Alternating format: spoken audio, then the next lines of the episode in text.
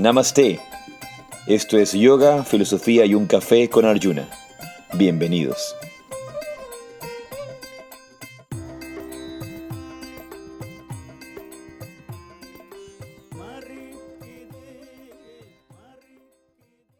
Thank you, thank you so much for this opportunity. Namaste, hello.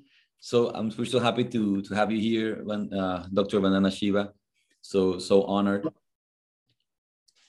and uh, we have uh, uh, some we some questions and and obviously that will develop during the the interview and certain things that we, we want to know about you. But as as in all beginnings we want to know uh, we would like to you to share something about your own beginnings um, uh, in, in on your background on science how you came up to to become a quantum physics uh, uh, scientist and, and everything that, that you started with. How, how a, yeah. a girl in India starts to get interested in, in, in these things. Yeah. So my father was a forest conservator and we used to travel the length and breadth of the mountains on foot in those days because there were very few roads. So we had the privilege of walking on foot. And then we would, uh, you know, travel maybe 30 miles a day and reach a rest house, they were called forest rest houses. And in the rest houses would be little libraries. And uh, our parents were very highly educated and always created the culture of learning and reading. So in, we, in fact, used to order books from the main town which used to come on horseback and muleback to be delivered to us. But in one of those rest houses, I read a little book by Einstein when I was a very young girl on science and society and responsibility. And I said, This is the kind of person I want to be. I want to know nature. I want to know nature responsibly. And I want to be part of society, not an expert above. And that's what made me travel my journey. I went to schools where they didn't teach physics but I was carrying this in my mind and I did physics and I got a science talent scholarship and I went to the best schools with that scholarship. And uh, eventually, uh, my questions took me to Canada for a PhD in the foundations of quantum theory. So that comes, that's, that's where my second question comes. La tercera es la tú. So you obtained your PhD with a dissertation and presentation on um, hidden variables and locality in quantum theory. And how does a quantum physics doctor turn into an activism, into activism, agricultural ecology, women's rights, and so much more that you have done?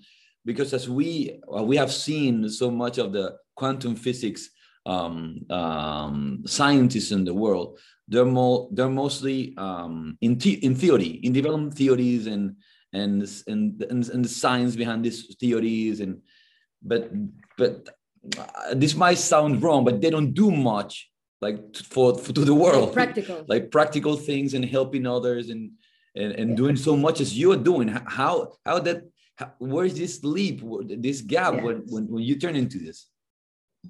So i had actually started a phd in particle physics in india with the top particle physicist and, uh, you know, particle physics is about quantum theory. So I'd ask questions and he'd say, forget the questions, forget trying to understand, just solve the equations.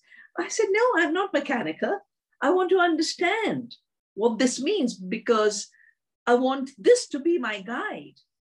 And that's how I eventually wrote to anyone who was working in the foundations of quantum theory around the world. And at that particular point, they had all been attracted to the University of Western Ontario in Canada. And it, I wrote to the Australians and I wrote to the Israelis and I wrote to the South Africans and the Polish. And the best minds were all there in that department. And I said, this is where I have to be. And to do that, I had to also do a, a philosophy uh, degree, which I did. And I'm glad I did it because I could read all the reductionist thinking that became part of Western philosophy. How did I then become an activist? Well, I became an activist because I was leaving for Canada for my PhD and I wanted to carry a bit of the Himalaya with me. And I said, I'll do a one last trek and uh, couldn't go too far. So, place I could reach with a day's bus ride Since my father had been a forester, I knew every one of these rest houses. And this particular rest house used to have huge oak forests around it and a lovely stream where we used to actually be able to swim. And when I went in the 70s, the oak forest had gone and the stream was a trickle. And I really felt part of me had been chopped off because, you know, I've grown up as a child of the Himalaya, the child of the forest, in a very ecological, biological, spiritual way. And I felt part of me being destroyed. And I'm sitting in a tea shop to catch the bus back. And this tea shop owner, you know, we have these lovely mm-hmm. uh, chai walas on the roadside yes. with a little thatch. They just put two logs and put a little bit of thatch and serve you the best tea in the world. Yes, yes, yes. And he's serving this tea, and then he's saying, "Oh, but now there's hope. Chipko has started." And we asked a little bit more, and I was leaving the next day, but I took a pledge that I will find out what Chipko is, and I will make sure that I volunteer for this movement. I even led a little rebellion in my department. I said, the Canadians get this much fellowship and we get less, and it's not fair. We are all equal. And with that equal fellowship, I would fly back to India twice a year. and, uh, and I'd come every summer, every winter, and volunteer for the Chipko movement. And I've always said Chipko became my University of Ecology. Western was my university for understanding the foundations of quantum theory, the women of Chipko, the teachers of Chipko, the leaders of Chipko, we've just lost a most amazing Gandhian about whom I'm writing a book right now. Uh, and, and when I came back, it was his ashram we went to, Sundarlal Bahuguna and Bimla Bahuguna. And their story is amazing, which I've written about.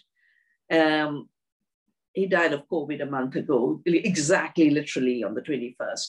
Um, but he, at a ripe old age of 94, and uh, was a yogi, was spiritual, and he would go on fast for 45 days, 50 days. And when they do the tests on him, everything normal. And the doctors just couldn't believe it. They try and force feed him, and everything normal, because that was the level of discipline he had cultivated.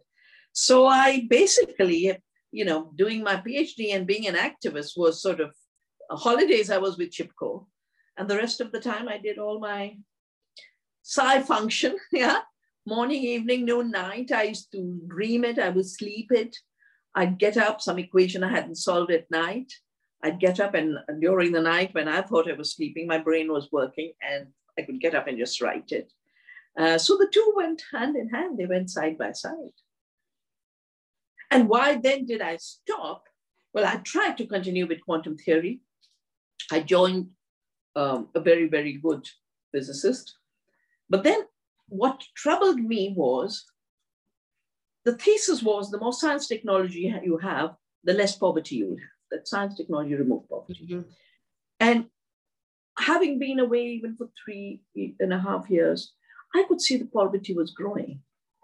And it was worst when technological interventions had taken the fish away from the fishermen, the land away from the farmers. And so I said, no, I'm going to study science and technology. And three years I gave myself. I said, I'll study it and then come back to quantum theory.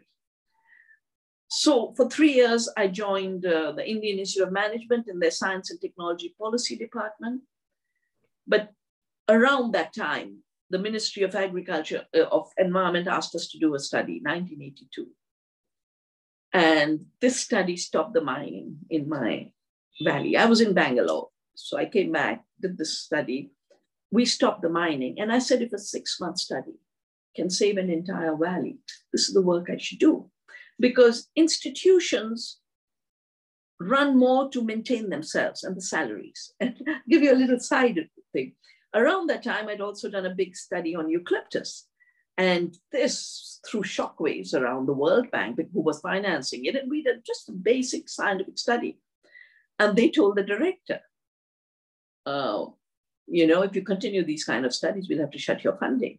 So the director called me, who was very fond of me, Dr. Ramaswamy. And I said, no, you know, you don't have to lose World Bank funding.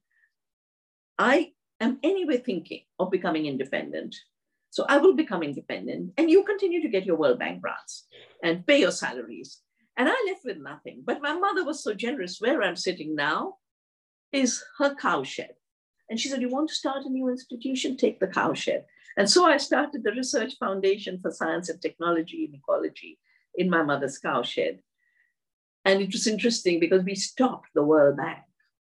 And then the World Bank put, I think, an item in either the Newsweek or the Time magazine how I was a millionaire running a foundation because in the West, a foundation means yes. you have to have money. They didn't realize it was my mother's cowshed.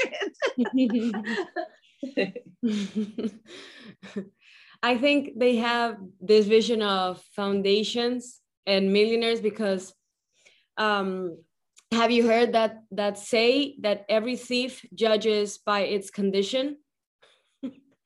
uh, here, mm-hmm. here, no, never. It's uh, in yeah. Spanish we say it a lot. Every thief yeah. judges by its condition. So you okay. have your own filter and your own beliefs so here there are a lot of foundations created just to avoid paying taxes, you know. Oh, so well, why why does Bill Gates pay no taxes? exactly. Why so call him a imperialist? My my new book has just come out in uh, Latin America, Oneness versus the One uh-huh. and I know it's been published by five publishers across Latin America, and it was really written to understand how Bill Gates became so powerful not only in terms of money, but politically, how he started to tell governments what they should do. So that's, that's the book I wrote. And philanthrocapitalism is, you know, we had colonialism and imperialism, then we had democracy. Yeah? Whatever bad democracy, whatever representative democracy it was, but it was at least you go and vote and you elect a leader. Leader might turn up good or bad, but you can change the leader. And now what you really have is an interesting combination of philanthro-imperialism. You know, the old patterns back, but it's a very interesting system because it is also techno-feudalism. It is old feudalism with new tools. The tools are new, but the appropriation and monopoly on resources are the same. So that's why we learn a lot from our histories. Yeah, to learn from our loss from our histories. How did we fight imperialism? How did we get free? And what are the deeper freedoms we must have? Yeah, one one of the before the next questions, just as a comment, I have um, I have a very very good friend that um, that he he he he he's a very successful doctor, like very uh, has a lot of money, and he created a foundation and the, and the moment he created this foundation to serve people, he he told me instead of telling I'm, I'm instead of telling me I'm helping so much people, well, he said, you know, I've done the best business of my life because this is way I'm saving so much money and not paying taxes. And I'm just listening. And I can't believe what I'm listening. you're telling me you're doing a foundation. yeah, I had no money. My foundation started with zero money, but my mother's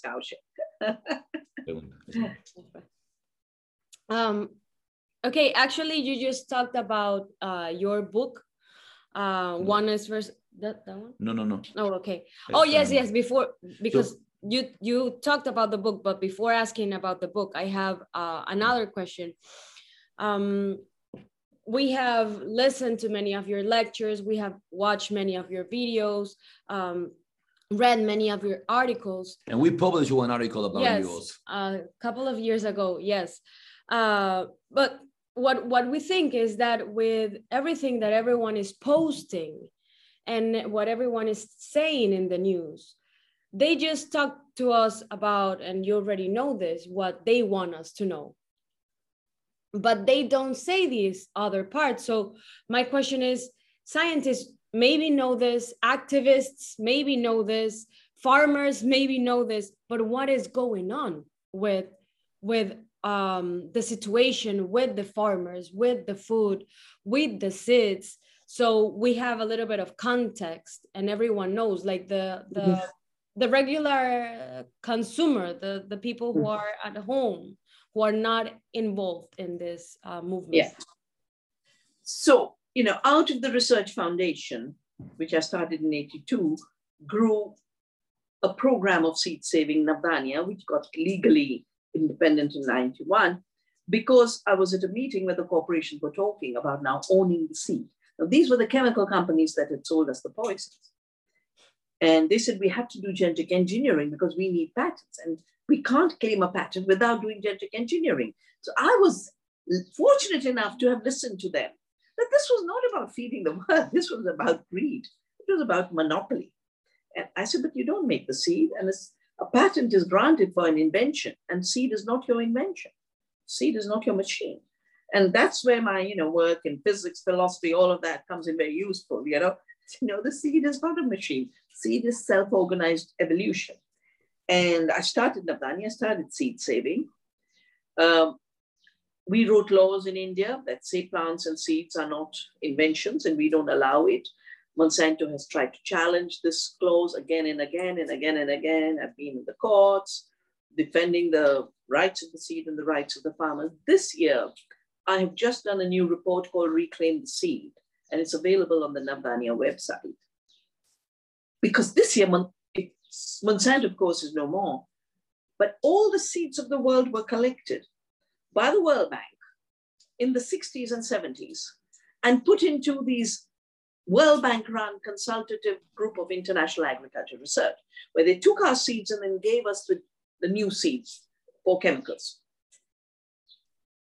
These are amazing collections. They're nearly 800,000. Rice in Philippines, uh, potato in Peru. And this year, the biggest controller of these is Bill Gates. If you see the graph of who controls it. So he controls all the seeds in the Svalbard seed bank, and he controls all the seed in the public seed bank. He is, in fact, privatizing the commons. Yeah? And enclosing the commons. So this is part of the story of seed. The second part of the story of seed is when the Monsantos were talking they were talking about doing genetic engineering in order to claim we made a new thing, therefore we own a patent. Because I got into this so early, I started to work on safety issues. I'd done the book on the Green Revolution. And so I knew how agriculture can create havoc. And I started to stretch my mind to imagine what will happen when the seed itself is genetically engineered. And we created this new discipline of biosafety. I was invited by the UN to be part of the framework for writing the laws. The Cartagena Protocol on, on uh, Biosafety which is a protocol to the Convention on Biological Diversity.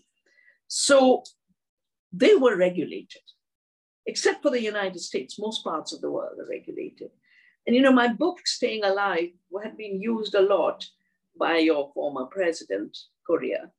And when the constitution changed and the rights of nature were put the ambassador of Ecuador came to visit me and said, the president wants you there, there for his new inauguration.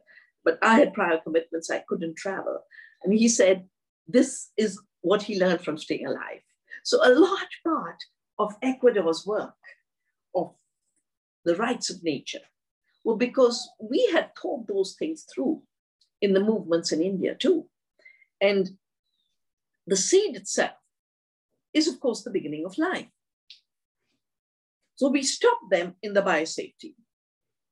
And what Gates is doing is doing digital mapping to take claims. So earlier they had to do genetic engineering. Now they do genetic engineering, what they call the CRISPR Cas9 technology. And, uh, and he's written, you know, it's there in one of the things. Last year he organized, or maybe year before, um, a conference on digitalization and basically said, why should we obey laws? You know, we should just take these genomic maps and own the seed. And he's admitting that he'd like to undermine the Convention on Biological Diversity and the seed treaty of the FAO. And this is where the Latin American countries should really wake up. When I was fighting biopiracy, it was the Latin Americans who understood that patenting that which is known by the indigenous people is piracy. But this digital piracy also needs to be challenged. And I hope whoever is involved through listening to your program does their bit. In terms of food, so first was the Green Revolution where they brought the chemicals. And what are the chemicals? Warfare. They were tools of warfare. They came out of Hitler's labs, chemical fertilizers. So they changed the plant for the chemicals. That's why the dwarf varieties were created. Then they did GMOs in order to own the seed. Both have failed. They have destroyed the world. They've given us climate change, dead oceans, sick people, water glow disappearing. And the latest is digital agriculture. Here too, Bill Gates is playing the leading role.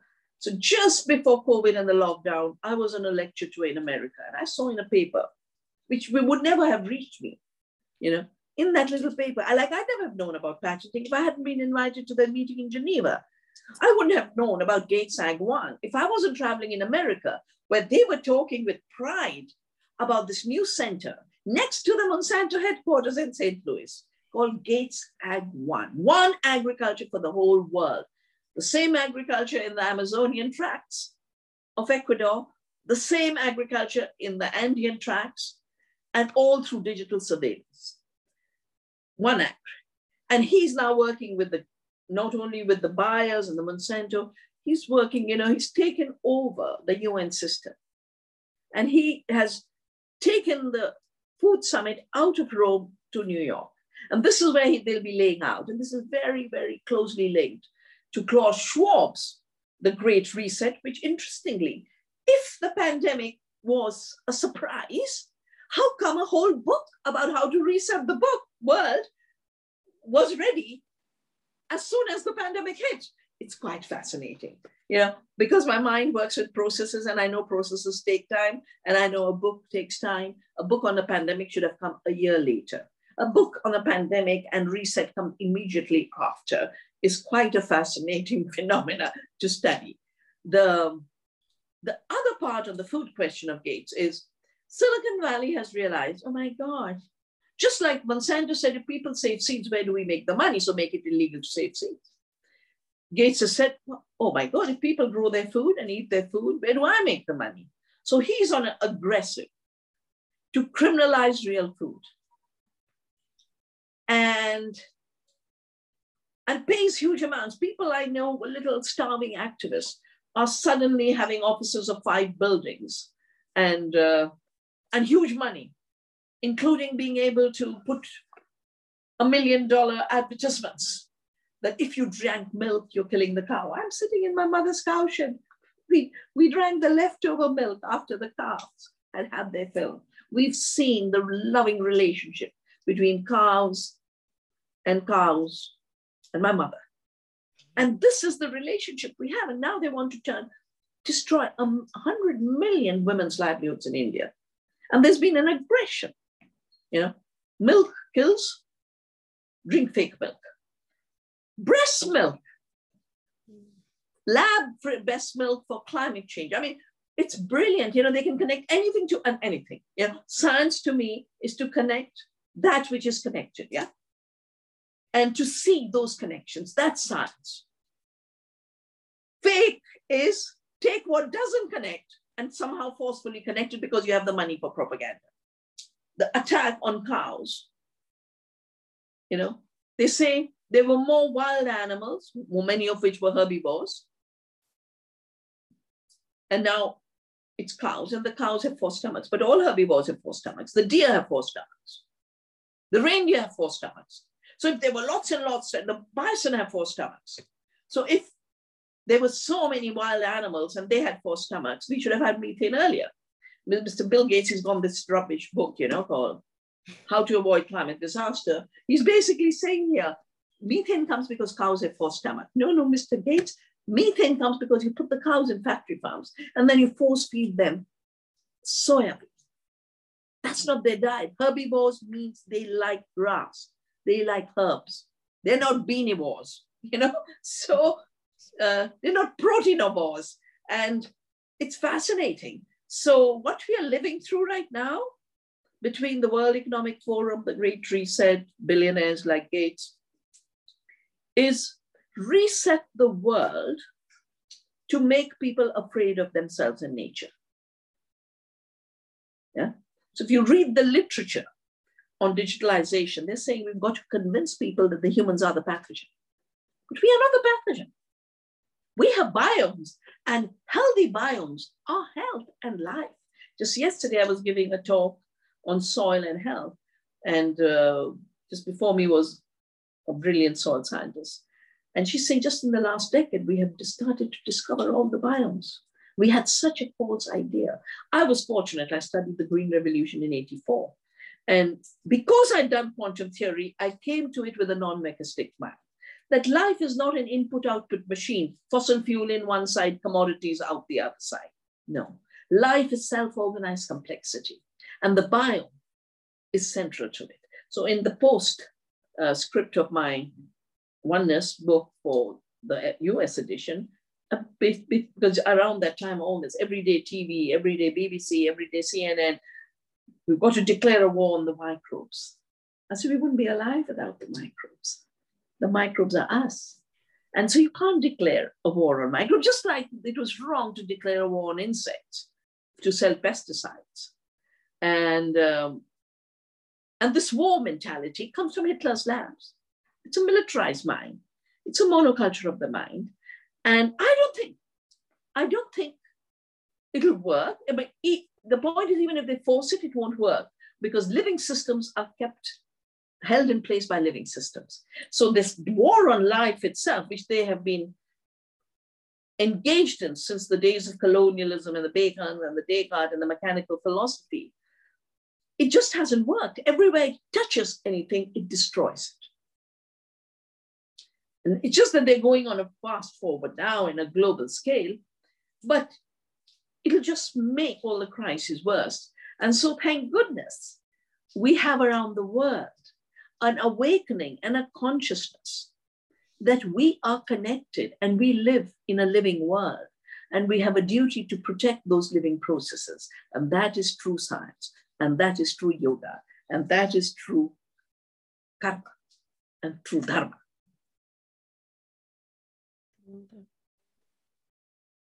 I'm so inspired. it, it, it, there's so obviously so many questions arises and um tú quieres contar algo? Pero contar algo que yo so um it's so um, I was watching the the podcast that you made with uh with uh Russell Brand and how in each question he also like meditated because like all of what you say is, is so um, overwhelming and and and I get really overwhelmed and and because what what what they are doing, what this one percent are doing, that we will come to that to, to, to, to the questions of your of your book, seems like out of control and and and and we seem to be helpless.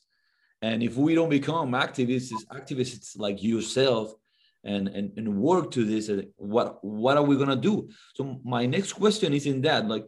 So I see like from macro, macrocosm, uh, microcosmos to microcosm, uh, cosmos, that uh, okay sometimes here we see these monopolies like the supermarket monopolies in, in Ecuador, which are destroying small farmers, small ag- agriculture, uh, agriculture um, and uh, very small workers.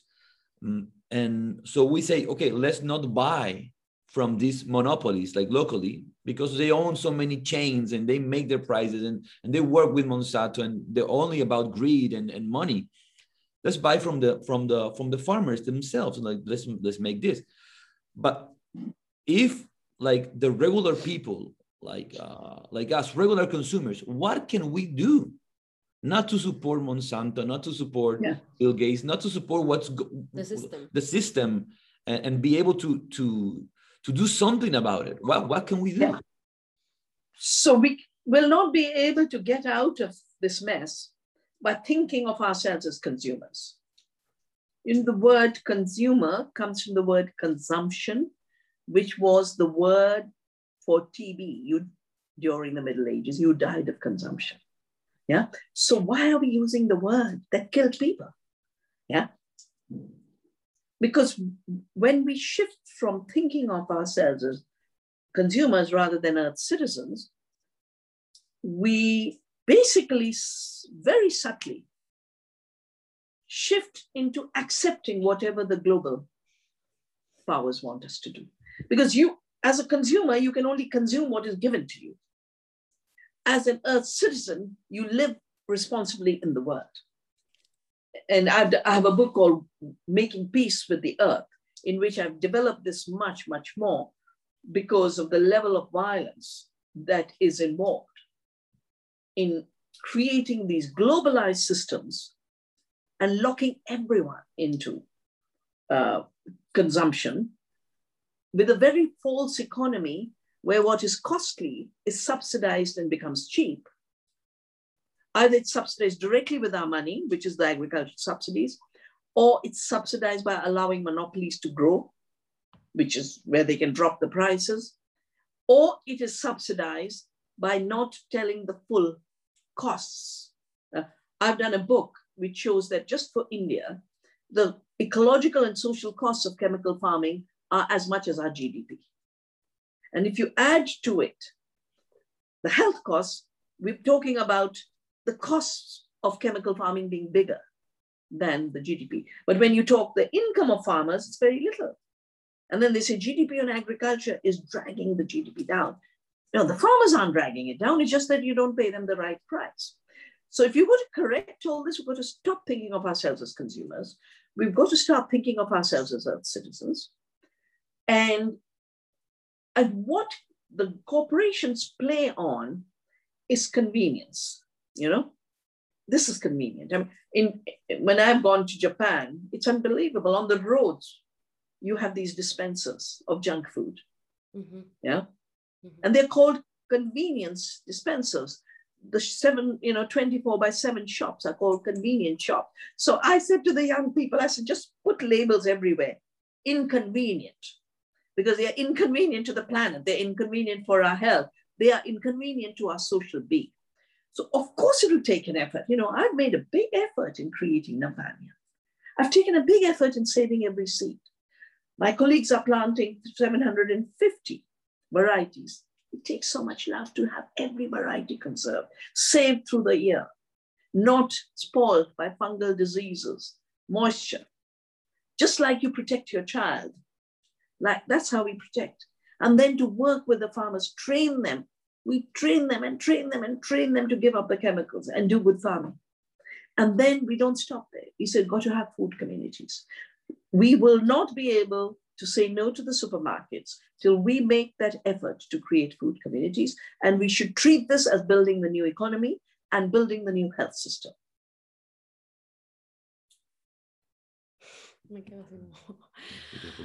Um, okay, I have two questions regarding to uh, what you were talking right now. One is that is related actually to education because we talk about so many systems, but as you are saying, they're all connected. It, it kind of uh, turns into a vicious circle.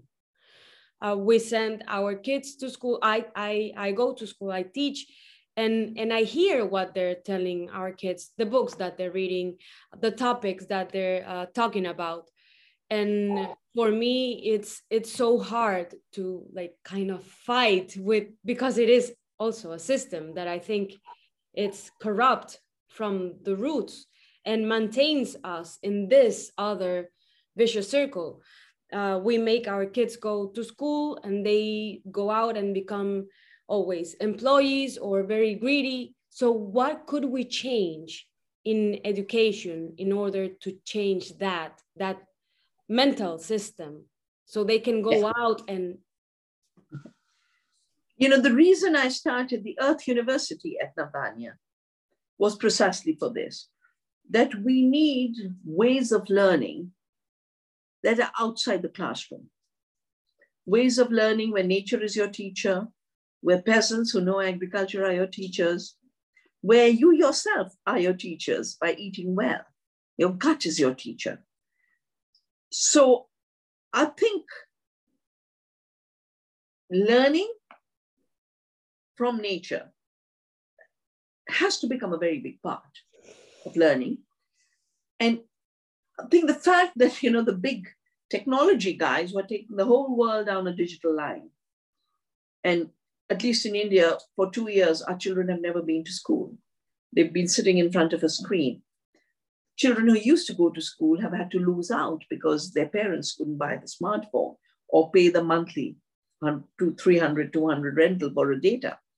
So it has created a whole new nutritional, uh, a whole new educational apartheid. But children having to live with the screen have an even bigger need to be in the open, to be with nature, to go to a farm. And so these are the innovations we'll have to do.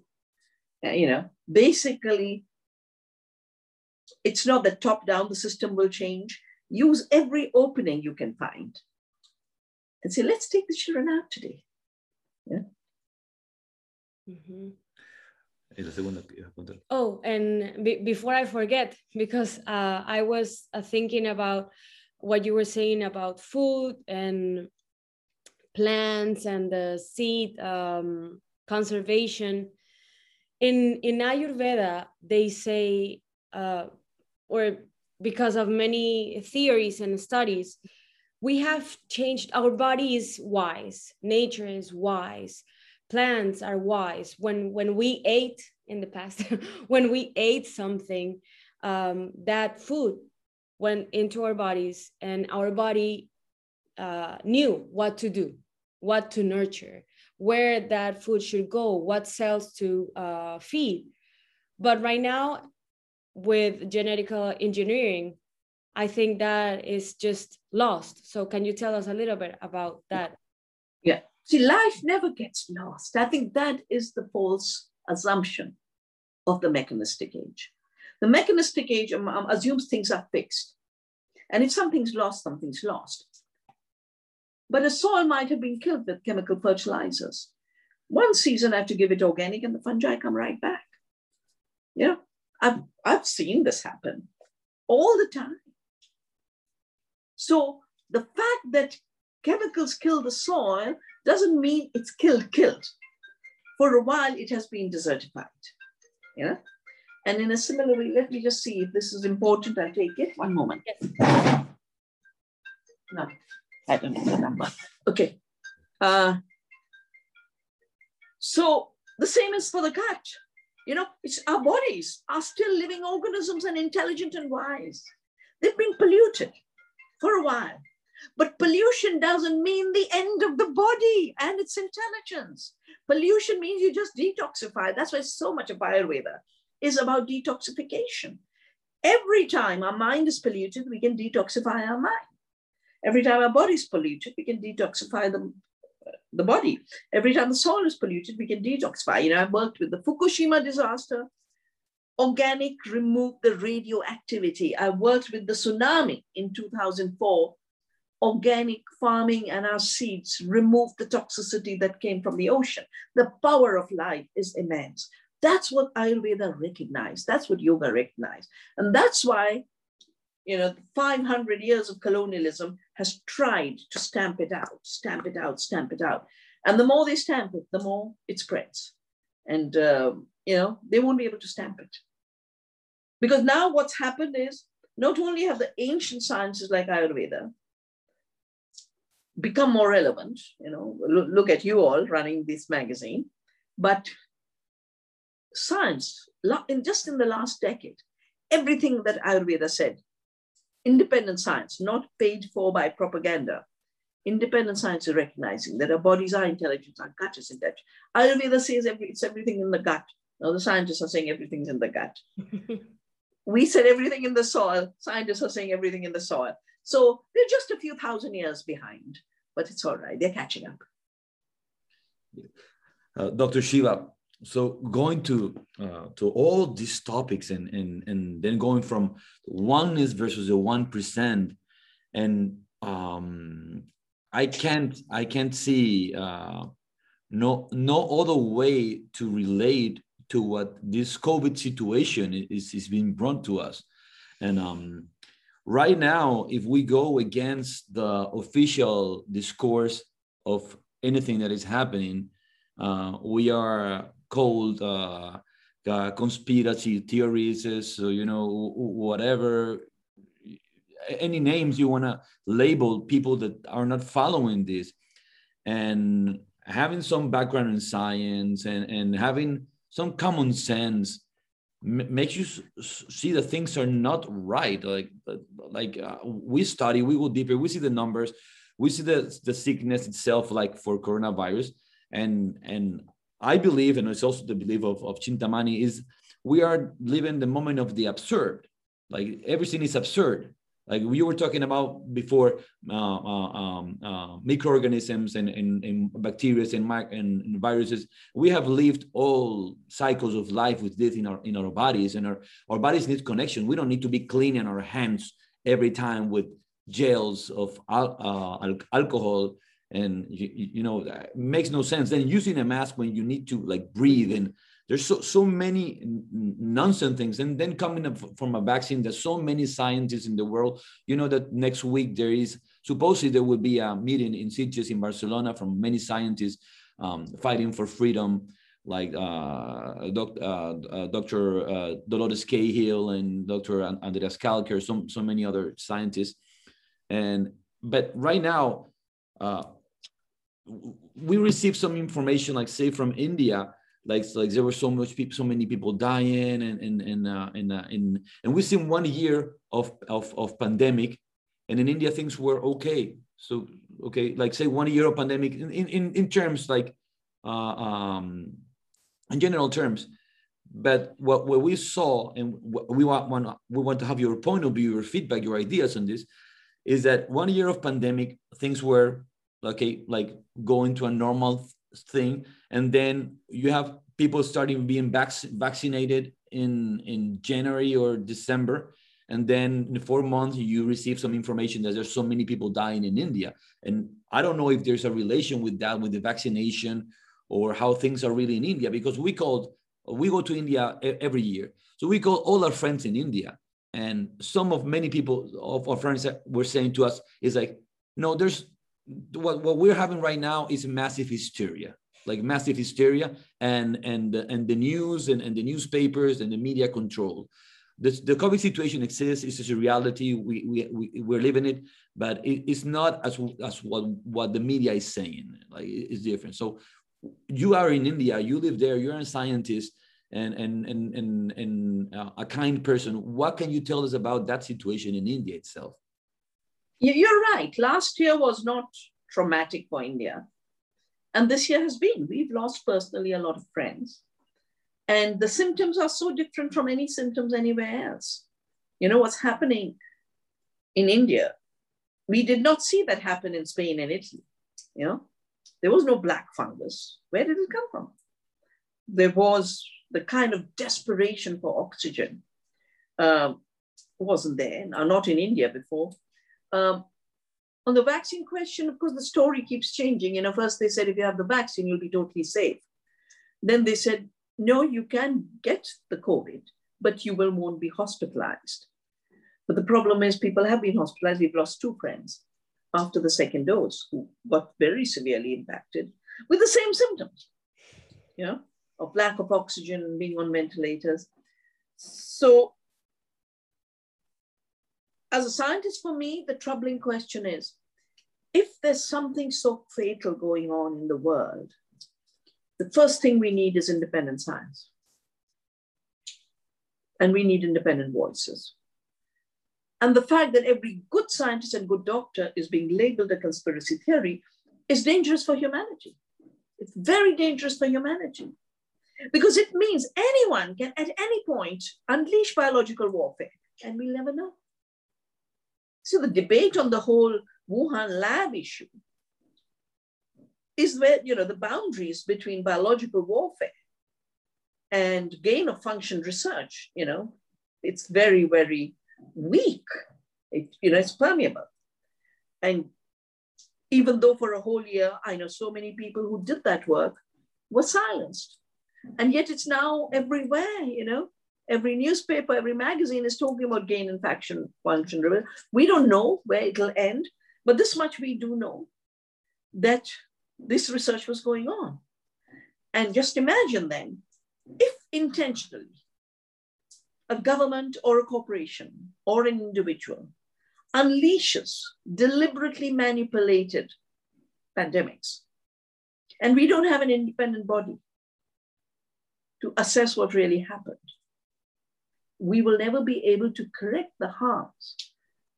The way we could after Hitler's Germany, we could do the Nuremberg trials. And the Nuremberg trials gave us the codes of conduct.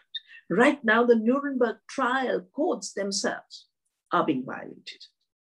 And it is very, very serious, very serious situation. And that is why we have to be even more imaginative, you know.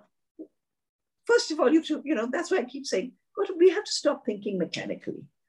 You know, the linear mechanical mind has two parameters. They can't go beyond that. Oh, catch, conspiracy. Don't let them label you conspiracy. Yeah. That's why holistic thinking is so important, you know? And, and that's why embodied thinking is important. And that's why working in community is important because they will attack you in the media. But this is the time to build alternatives. And this is where we must spread out. We must spread out in our communities. Although you mentioned... Let, let them have Facebook. Let them have Facebook. What I say is, Mr. Jeff Bezos and Mr. Elon Musk, you want to fly to Mars? Go. Take your flight and go and leave us. And for those who want to put only propaganda in Facebook and, and all of their media, or including the mainstream media, keep it. Keep your propaganda. But build enough of a community that communicates truth and lives its truth. That's what we have to do right now. I always think the thing is, like when in 87 Monsanto and others were saying seed will all be ours. And I said, let's begin with saving seeds. And I, how do you save seeds? One at a time. Yeah. So you build communities at a time. Don't get overwhelmed because the worst thing you can do to yourself. Let them keep their propaganda. You make me remember the words of uh, Prahladananda Swami. He is the former uh, Minister of Health of this big institution that you might know, this ISKCON, like uh, Krishna consciousness all over yes. the world. And he's he's an expert in Ayurveda. And he was interviewed a couple of, of, of weeks ago um, in, a, in a podcast. And, and, and he said, are you aware, that's what, this, this, these are his words. Are you aware that this pandemic was declared when there no when there were no cases around the world to be able to declare a pandemic you were talking about wuhan and maybe italy and they were and they closed the world are you aware of that and now he's a former he's a former um, um, minister. minister of health and now he says why now the, the new the new the new leaders who are they trying to please? Because you are recommending vaccines and, and all this nonsense who are we trying to please? And this takes me to the 1% okay so who are these 1% you know i have this this this name in my mind which, creates creates for me a, a, a, a, a profound aversion which is bill gates. Like like I, I wish like he he could disappear from the face of the earth but um who, who is this 1% and how, how we can deal with it what we can do with it so the 1% as i've written in my book symbolizes a system a system in which symbolically the 1% controls and at different times, they put different people out front thinking of what will fool the people, right? So in the 30s, it was Rockefeller. Yeah. And Rockefeller was not just the baron of oil, he created the empire of oil, but he was also the person who created the pharmaceutical industry and he created the banking industry. So the three things that are killing people right now he was behind it. He was behind the Green Revolution. You know, Rockefeller and the World Bank pushed the Green Revolution on India. They had offices in India to push the chemicals in the Green Revolution. So what Rockefeller was in the 30s up to the 80s and 90s, in a way, the baton was handed over to Gates. And the first project on Africa, uh, the, called the Alliance for the Green Revolution, was a Rockefeller Gates uh, project. They, they did it jointly. But they too are still faces behind them are systems. And the systems, you know, I think the fact that there's an organized platform of the billionaires called the World Economic Forum, that is a central piece of this. And when we started the anti globalization movement, we used to watch the World Economic Forum and say, ah, so if today they say this at their meeting, every government will be saying that tomorrow. And that's how we used to prepare our strategies. We listen to the World Economic Forum and then prevent our governments from implementing what they wanted to implement. Um, of course, those who are uh, totally linked in power to all of this, including the political system, you know, these days elections are run on money and on social media. You know, that's the two pieces you need. Earlier, our politicians used to go house to house. They used to offer to people service. Our older politicians were like that. The new politicians are, you give me the money, I'll do what you want me to do. And that, and, and also, you know, you do my propaganda and I'll let you exist. And if you say anything against me, I'll shut you down. Uh, you know, these two new phenomena of money hijacking elections and social media hijacking democracy are totally new, which is why we come back to the old question. Just like we have to build our immunity of our body with good eating, we've got to build the immunity of our mind by not allowing the toxic propaganda to enter our minds. Well, we, we, uh, we wanted to thank you so much. Um, we are honored and, and you have shared so, so much wisdom